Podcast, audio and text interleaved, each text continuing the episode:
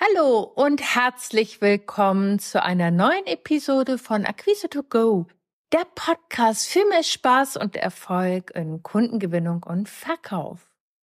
Heute geht's um ein heißes Thema. Das ist so eine Art kleiner Jahresrückblick. Und zwar habe ich dieses Jahr als unglaublich herausfordernd empfunden.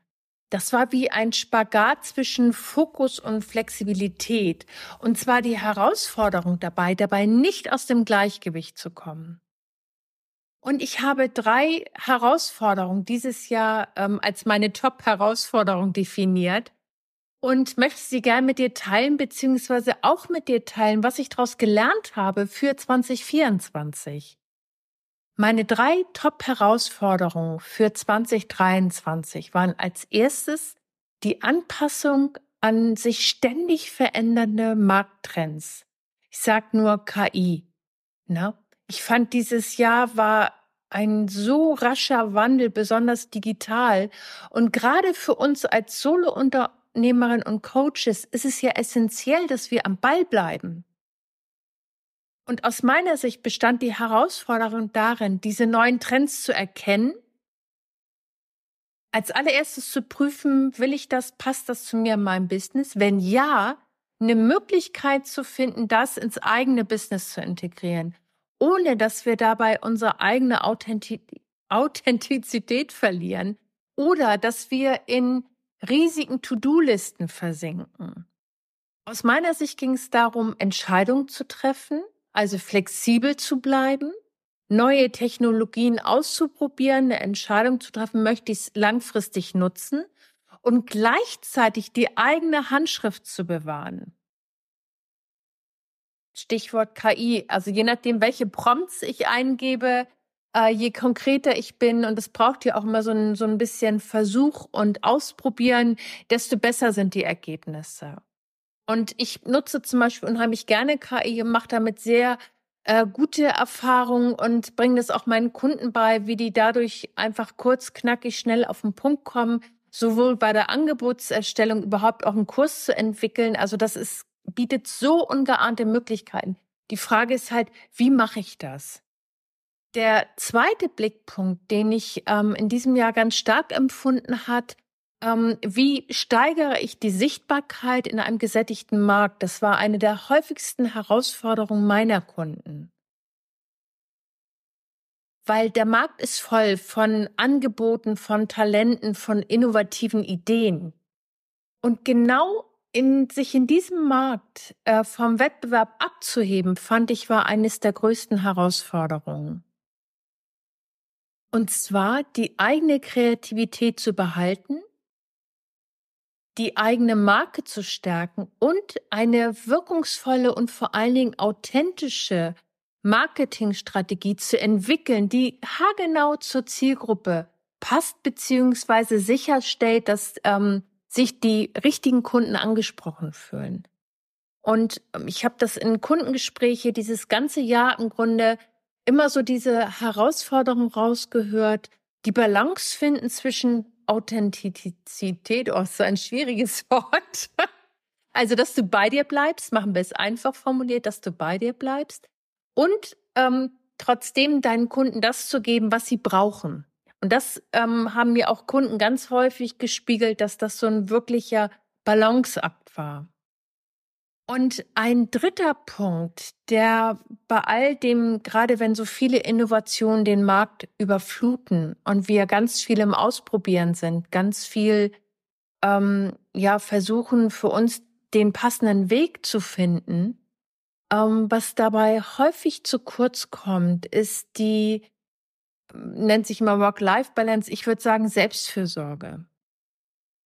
Weil gerade für uns als Solo-Unternehmerinnen und Coaches, da wir ganz viele Hüte gleichzeitig aufhaben, ist es so wichtig, dass wir ein, ähm, eine gute Balance finden zwischen unserer eigenen Gesundheit, weil die ist die Basis für unser erfolgreiches Business.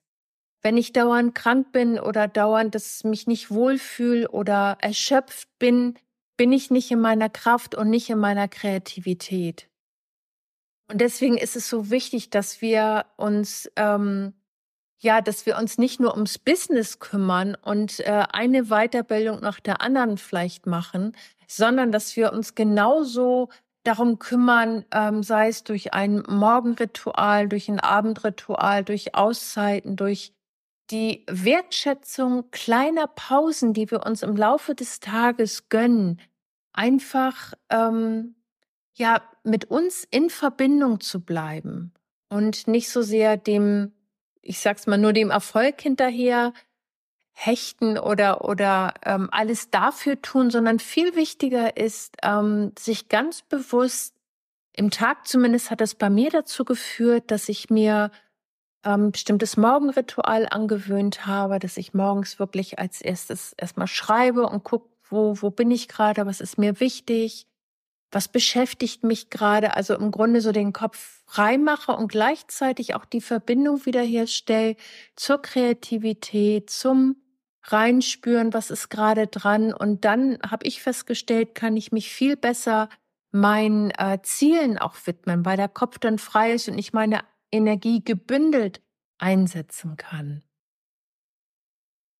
Und ähm, ich bespreche das auch ganz häufig, dieses Thema mit meinen Kunden, und zwar ähm, eine Strategie und, und Möglichkeiten zu finden, ähm, wie wir und das jede für sich oder jeder für sich ähm, auch ein, ein Weg findet, äh, mit dieser hohen Arbeitsbelastung, die ja da ist, einfach ein, ein gutes Miteinander zu finden, ähm, mit dem eigenen Selbst und auch so mit diesem ähm, wenn ich zum Beispiel feststelle, ich habe jetzt den Impuls, einen Spaziergang zu machen oder ich ähm, merke, ich, ich möchte jetzt gerne ein Bild malen oder mir gehen bestimmte Farben durch den Kopf, diesem Impuls dann auch nachzugeben, ohne den Blickpunkt auf das, wofür ich angetreten bin, also sprich das Business aus dem, ähm, aus dem Kopf zu verlieren. Und aus meiner Sicht geht es darum, da wirklich Hand in Hand zu gehen. Also Raum zu geben, Raum zu schaffen, für das, was mir Kraft gibt, was mir Spaß macht, was mich motiviert. Und das kann ein Spaziergang sein, das kann der, der, das, der bewusste Moment sein, wo ich einen Kaffee trinke oder rausschaue, mich an der Blume erfreue oder an dem Garten oder eine kleine Auszeit nehmen, einmal tief durchatme, um wieder wirklich konkret und, und ja, deutlich einzusteigen in, in die Aufgabe, für die ich angetreten bin. Und ich habe so diese, diese drei Top-Herausforderungen einfach mal als Anlass genommen für so einen Drei-Punkte-Plan zur Selbstreflexion. Und zwar ist die Idee einfach, gerade wenn wir ähm, dieses Jahr kraftvoll mit einem guten Blick auf das, was wir erreicht haben und äh, mit einem realistischen Blick auch auf das, was vielleicht noch ähm, Entwicklungsbedarf hat, äh, umso konzentrierter, stärker und wirkungsvoller können wir in 2024 starten. Und ich erzähle dir jetzt einfach mal, wie ich das für mich gelöst habe. Als erstes habe ich mich gefragt, welche meiner Ziele habe ich in 2023 erreicht? Und natürlich sind mir Momente eingefallen, auf die ich ganz besonders stolz war, die ich vielleicht sonst gar nicht wahrgenommen hätte. Ähm, aber dabei geht es gar nicht so, so sehr um große Umsatzziele. Natürlich sind die auch wichtig, sondern ich habe mich genauso an die kleinen bedeutenden Momente erinnert. Ähm, wenn zum Beispiel die Rückmeldung einer Kundin kommt, äh, weil sie mit einer neuen Strategie sofort durchstarten konnte und ähm, innerhalb kürzester Zeit neue Kunden gewonnen hat. Oder ähm, es ist der Moment, wo ich für mich eine wirklich große Herausforderung gemeistert habe, ähm, auch eine persönliche Herausforderung, die vielleicht gar nicht so sehr was mit dem Business zu tun hat. Das gehört ja auch da rein.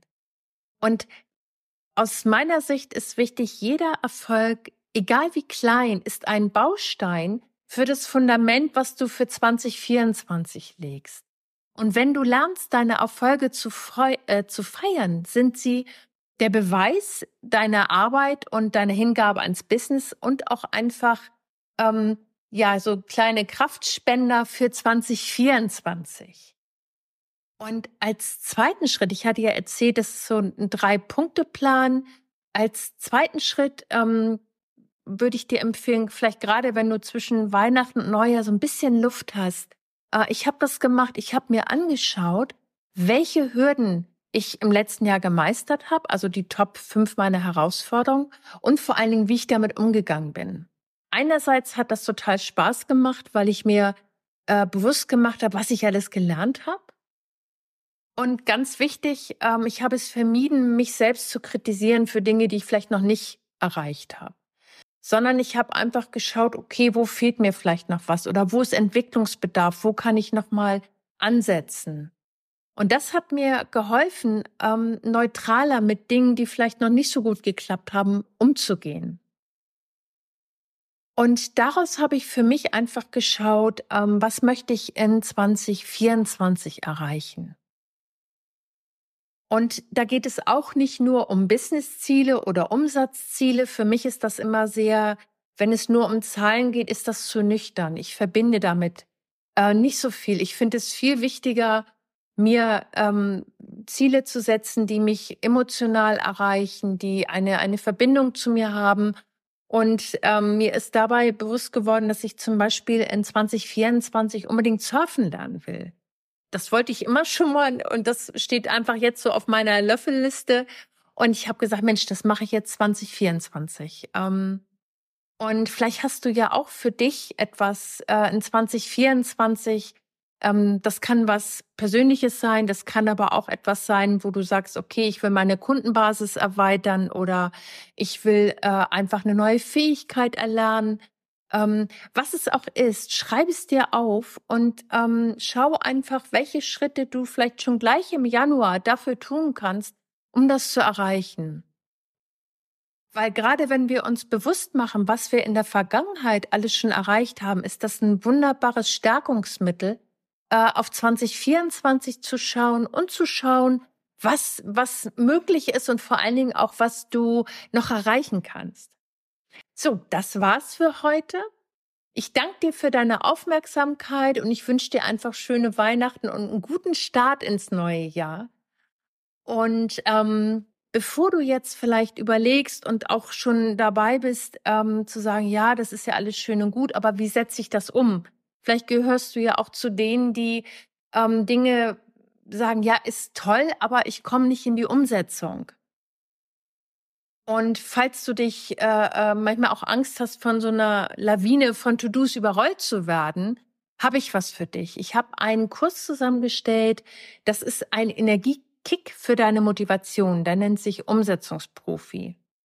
Und ähm, der hilft dir zum Beispiel, morgens aufzustehen und ähm, aus dem Bett zu kommen und genau zu wissen, welche Tools dich und dein Business jetzt voranbringen. Und mit einer klaren Vision, cleveren Methoden ähm, wirst du selbst zu deiner Umsetzungskünstlerin. Und du hörst auf aufzuschieben, weil du für dich selber ähm, erkennst, was wirklich wichtig ist, welche Schritte du gehen kannst. Und ich habe dazu ein Kursbuch und ein Workbook erstellt. Ähm, und klick einfach unter diesem Podcast, schaust dir an, weil wenn du Veränderungen in deinem Business sehen willst, ist jetzt genau der richtige Moment, das voranzubringen. Also, ich wünsche dir einfach eine richtig gute Zeit, komm gut ins neue Jahr und ähm, ja, starte durch. Bis zum nächsten Mal.